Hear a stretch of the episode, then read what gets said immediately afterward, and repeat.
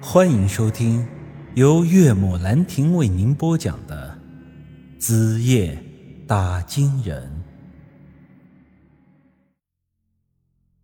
这故事大概就是这些，各位呢不需要去考究它的真实性，因为我说了，这只能算是个神话传说。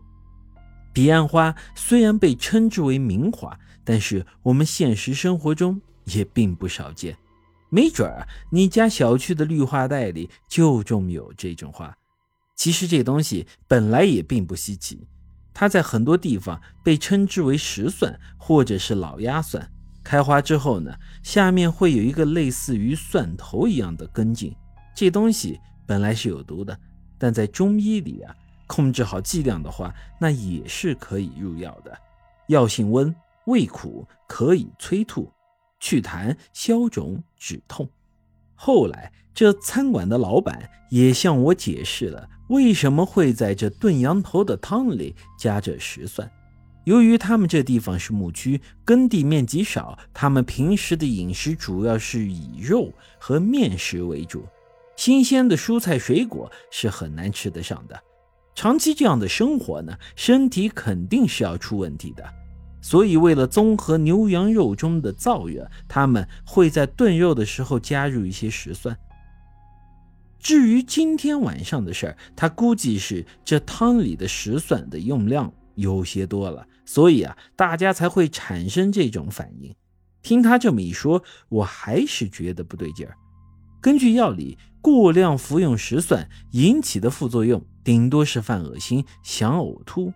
但是我们刚才产生了幻觉，硬生生的看见那锅里冒出了一颗人头来，而且在场的所有人吃羊头后的先后不同，但是却都在同一时间产生的那个幻觉，这实在啊是有些说不过去了。但是。由于我现在也没有太多的闲工夫在这里瞎掰这种小事，便理解为是当地特殊气候条件下生长出的石蒜和外地的不一样。毕竟这中药讲的是道地，不同产地的药效也会有所区别。各位可能听说过，同样的种子种在淮河以南长出的是甜甘，这种在淮河以北。长出来的就是苦汁，所以或许这彼岸花也是这样。它在这高地草原的环境下，可能产生的是会致幻的毒素。事情说通，我们也不想在这里浪费时间，得快些找个住宿的地方，早些休息。于是我掏出钱包结了账。虽说那锅里冒人头的景象只是幻觉，但这……想起来还是挺膈应人的，所以啊，这桌子上吃剩的那半个羊头我也没有打包。走出餐馆，我发现刚才那个黑面小子还在路边站着。我想起刚才是他给我解释了那个梵文词汇的意思，一时间觉得这小子好像是有些东西的，便想着走过去和他聊上两句。我走到他旁边，拍了拍他干瘦的肩膀。哎，小子，你叫啥名字啊？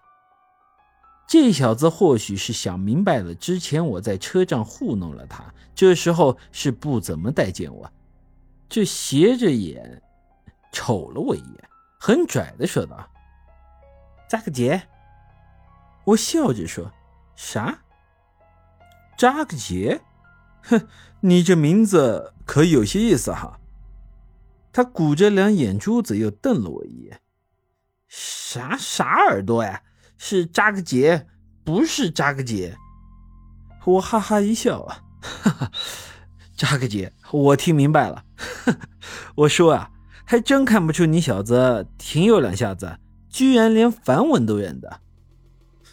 哼，这算个啥？我扎个结，十三岁就出来混了，上至整个北疆草原、太阳湖，下至整个庄县，这里的东西。没有什么是我不认得的。哟，这么牛啊，是不是真的呀？这这还能有假？谁说瞎话？谁一辈子娶不到婆娘？就在这时，我脑子里突然产生了一个想法。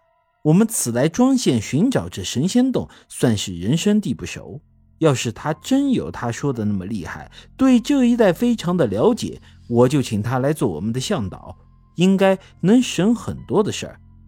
看他这副样子，应该就是庄县本地的小混混，平时靠着卖那些假货骗点钱，吃的上顿没下顿，不然啊，他之前也就不会去吃那霸王餐了。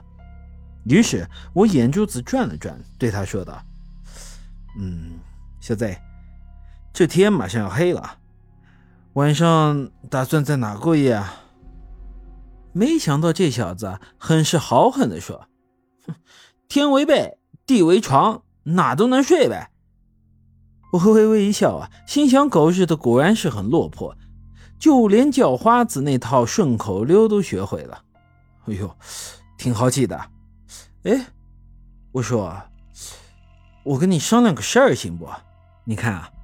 我和我那两朋友都是外地来的，对你们这里人生地不熟。嗯，我想让你给我当个向导，也就几天的功夫。那这几天呢，你的吃住我全包了。另外呢，完事之后我再给你两千块的劳务费，怎么样？有兴趣不？